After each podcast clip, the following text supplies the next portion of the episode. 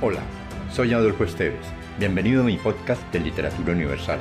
Acá encontrarás, entre otros, poesía, poemas, ensayos, mitos, leyendas y novelas. Relájate, atrévete y déjate llevar por el mundo de la imaginación y los sueños.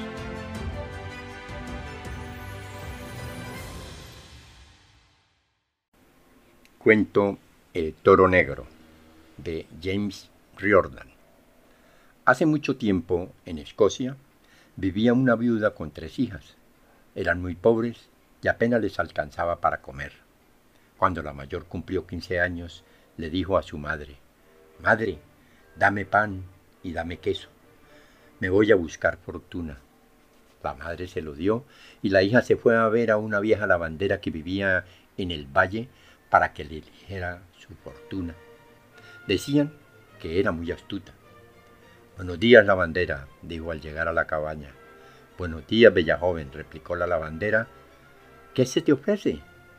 Deseo saber mi fortuna, señora, dijo la niña, haciendo una reverencia hasta el suelo. La lavandera la hizo entrar. Ven, pasa adentro, bella joven, y tu fortuna muy pronto verás. Cruza el pasillo, abre la puerta de la cocina y verás lo que será. Así es que la hija mayor cruzó el pasillo, abrió la puerta de la cocina y miró para afuera. Nada vio el primer día, nada vio el segundo, pero el tercer día miró otra vez y vio un coche con seis caballos blancos que avanzaba por el camino. De inmediato corrió hasta donde estaba la lavandera y le contó lo que había visto. Has visto tu fortuna, dijo la mujer. Eso es para ti. Así es que la hija mayor se fue en el coche de seis caballos. Poco a poco, la hija mediana creció, y cuando cumplió los quince años le dijo a su madre, Madre, dame pan y dame queso, me voy a buscar fortuna. La madre se lo dio, y ella se fue a ver a la lavandera del valle tal como lo había hecho su hermana. Y sucedió lo mismo que antes. Nada vio el primer día y nada el segundo pero el tercer día miró de nuevo y vio un coche tirado por cuatro caballos negros. Eso es para ti, dijo la lavandera. Y la hija mediana se fue en el coche de cuatro caballos. Entretanto, en la casa de la viuda, la hija menor creció hasta cumplir los quince años. Entonces le dijo a su madre, Madre, dame pan y dame queso, me voy a buscar fortuna. Su madre se lo dio y la hija menor se fue a ver a la lavandera del valle. Cruza el pasillo, abre la puerta de la cocina y verás venir tu fortuna, dijo la lavandera. La niña nada vio el primer día ni el segundo, pero el tercer día vio venir por el camino un gran toro negro, resoplando y bufando a más no poder. Cerró la puerta apresuradamente y le dijo a la lavandera lo que había visto. Muy bien, dijo la mujer, has visto tu fortuna, el toro negro te ha venido a buscar. Lloró a lágrima viva, lloró a gritos, pero lo que tiene que ser, será. Se montó en el lomo del toro y juntos se fueron. Viajaron y viajaron hasta que la niña se sintió desfallecer de hambre. Entonces el toro negro habló. Come de mi oreja izquierda y bebe de la derecha. Así estarás nueva y fresca. Dicho y hecho, Así lo hizo y se refrescó. Y caminaron, caminaron y caminaron hasta que llegaron frente a un gran castillo. Allí pasaremos la noche, declaró el toro. El amo es mi hermano mayor. Llegaron al castillo.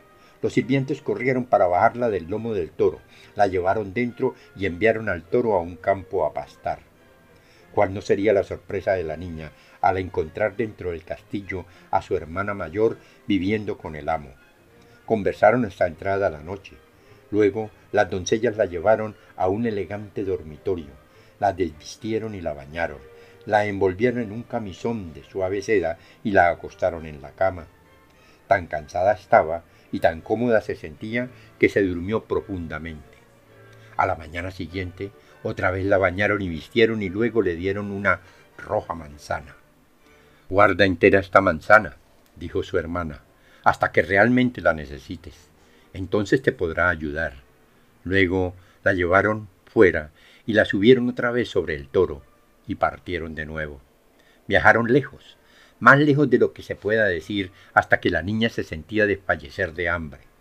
Otra vez el toro negro adivinó su pensamiento y le dijo bondadosamente Come de mi oreja izquierda y bebe de la derecha, así estarás nueva y fresca. Así lo hizo y se refrescó y luego se durmió. Cuando despertó, vio frente a ella otro gran castillo, más bonito y todavía que el anterior. Aquí nos quedaremos esta noche, dijo el toro. Mi hermano mediano es el amo. Pronto llegaron al castillo. Y cuán contenta estaba la niña al ver a su hermana menor esperando en la puerta. Los sirvientes la bajaron, la llevaron dentro y enviaron al toro al campo a pastar. La tarde pasó en alegre charla y la noche pasó tan confortable como la anterior. A la mañana siguiente le dieron una pera dorada. Guarda entera esta pera, dijo su hermana, hasta que realmente la necesites. Entonces te podrá ayudar.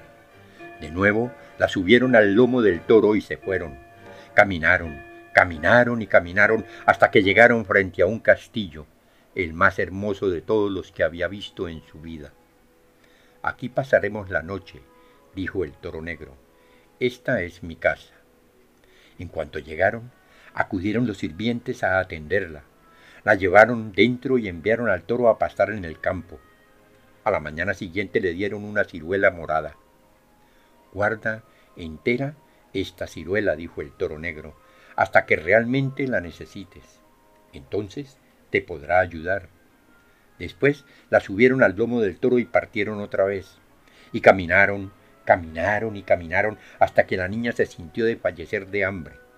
Inmediatamente el toro negro dijo, Come de mi oreja izquierda y bebe de la derecha, así estarás nueva y fresca. Así lo hizo y se refrescó y luego se durmió. Cuando despertó, se encontró en la boca de una oscura cueva y para su sorpresa el toro ya no era un toro. Un hermoso joven estaba frente a ella. Le dijo que él era en verdad un príncipe, pero que una bruja malvada lo había hechizado y tenía que tener forma de toro negro durante siete años. En cuanto acabó de decirlo, se volvió a transformar en toro. Bella joven, le dijo el toro, siéntate en esa piedra y quédate lo más quieta que puedas. No me vas ni una mano, ni un pie hasta que yo vuelva. Debo irme a pelear con el etín. Ahora Fíjate bien, si a tu alrededor todo se vuelve azul, quiere decir que yo he ganado la batalla. Pero si a tu alrededor todo se vuelve rojo, querrá decir que he muerto. El toro negro se perdió entre la niebla y la niña se sentó en la piedra a esperar, porque se había enamorado del hermoso príncipe y no quería que muriera. Así es que se sentó envuelta en las sombras mientras el viento silbaba y gemía. Después de mucho, parecía un siglo, el viento dejó de soplar y las sombras parecieron deshacerse mientras todo se volvía azul. Llena de alegría, la niña saltó y se puso a aplaudir, feliz de pensar que el todo se había salvado. Pero al mover los pies y las manos había roto la solemne promesa. Y así fue que, cuando el toro volvió, no la pudo encontrar ni tampoco ella pudo verlo. Se habían vuelto invisibles el uno para el otro. Mucho rato se sentó y mucho rato esperó hasta que se cansó de tanto esperar. Al fin se levantó y se fue, pero ni siquiera sabía dónde buscarlo. Y se fue vagando, cruzó lagos y arroyos hasta que llegó a una montaña de cristal. Cada vez que trataba de subirla, resbalaba hacia abajo. Así es que, finalmente, desistió y se fue caminando tristemente por un sendero. De pronto se encontró ante una herrería donde había un viejo trabajando en un fuelle. El herrero le dijo que si trabajaba con él durante siete años, le haría un par de zapatos de hierro con los que podría subir la montaña de cristal. Ella se quedó con el herrero y trabajó allí siete años completos. Cuando se cumplió el tiempo, se puso los zapatos de hierro y pudo fácilmente subir la montaña. Cuando llegó al otro lado, vio a la distancia una cabaña blanca. A la puerta de la cabaña había una bruja lavandera refregando una camisa manchada de sangre. La niña se acercó a la mujer y le preguntó si podría pasar allí la noche. Si eres capaz de limpiar las manchas de esta camisa, te puedes quedar, rezongó la vieja. Esta es la camisa del príncipe que está enfermo después de haber luchado muchos años. Su camisa se ensangrentó en la batalla con el etín, pero ni yo ni mi hija hemos podido lavar las manchas. Mientras más refregamos, más oscuras se ponen. Entonces la niña se puso a lavar y en cuanto comenzó las manchas desaparecieron y la camisa quedó limpia y blanca. La bruja lavandera al ver esto lanzó una risa aguda y se frotó las manos, porque la verdad era que el príncipe había prometido casarse con quien dejara su camisa limpia. Así es que la bruja corrió con la camisa a ver al príncipe y decirle que su hija la había lavado. Y corrió la nueva de que el príncipe y la fea hija de la bruja se casarían al día siguiente. Los ojos de la niña se llenaron de lágrimas cuando oyó la noticia, porque había adivinado que el príncipe era su amor perdido. ¿Qué podía hacer? Entonces fue cuando se acordó de la manzana roja. La sacó, la partió en dos y vio que dentro estaba llena de pepitas de oro. De inmediato corrió a llevárselas a la hija de la bruja. Este oro será tuyo, le dijo, si pospones tu boda por un día y me dejas entrar en la habitación del príncipe esta noche. La hija, codiciosa, aceptó. Muy bien, que así sea. Esta noche, cuando esté durmiendo, entrarás en su habitación. Llegó la noche. La niña entró en la habitación del príncipe y lo encontró dormido. No lo podía despertar porque la astuta bruja le había dado un brebaje para dormir Toda la noche estuvo la pobre niña llorando y cantando al borde de la cama. Siete años serví por ti, la montaña de cristal subí, la camisa lavé por ti. ¿No despiertas ahora por mí? Pero el príncipe no la oía, y al amanecer se tuvo que ir. ¿Qué podría hacer ahora? Entonces se acordó de la pera dorada. Rápidamente la sacó y al partirla en dos vio que estaba llena de perlas. Con ellas se fue a pactar con la supuesta novia para que pospusiera su boda otro día más y poder pasar otra noche en la habitación del príncipe. Así lo acordaron. Cuando cayó la noche, la niña entró en su habitación y lo vio tendido, hermoso y pálido, profundamente dormido. Se sentó a su lado y pasó toda la noche lamentándose y cantando. Siete años serví por ti, la montaña de cristal subí, la camisa lavé por ti, ¿no despiertas ahora por mí? Pero el príncipe dormía, porque la lavandera malvada le había dado otro brebaje para dormir. Y cuando amaneció, se tuvo que ir. ¿Qué podía hacer ahora? La ciruela morada era la última esperanza. La partió en dos y encontró que estaba llena de rubíes con ellos hizo el último trato con la hija de la bruja y con el corazón apretado se fue a la habitación del príncipe. Se sentó y comenzó a cantar. Siete años serví por ti y la montaña de cristal subí. La camisa lavé por ti. ¿No despiertas ahora por mí? Pero era en vano. La pobre niña estaba desesperada. Trató una y otra vez de despertarlo, y cuando ya iban a asomar las primeras luces del amanecer, le acarició el oscuro cabello mientras lloraba porque tenía que despedirse de él. Una lágrima ardiente rodó por su mejilla y cayó en el hombro del príncipe quemándole la piel. Ante esto, él se movió y abrió los ojos, y viendo a la niña la tomó entre sus brazos.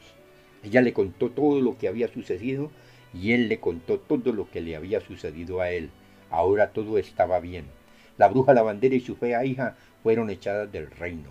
El príncipe y la bella niña volvieron al castillo y se casaron, y los dos vivieron felices para siempre.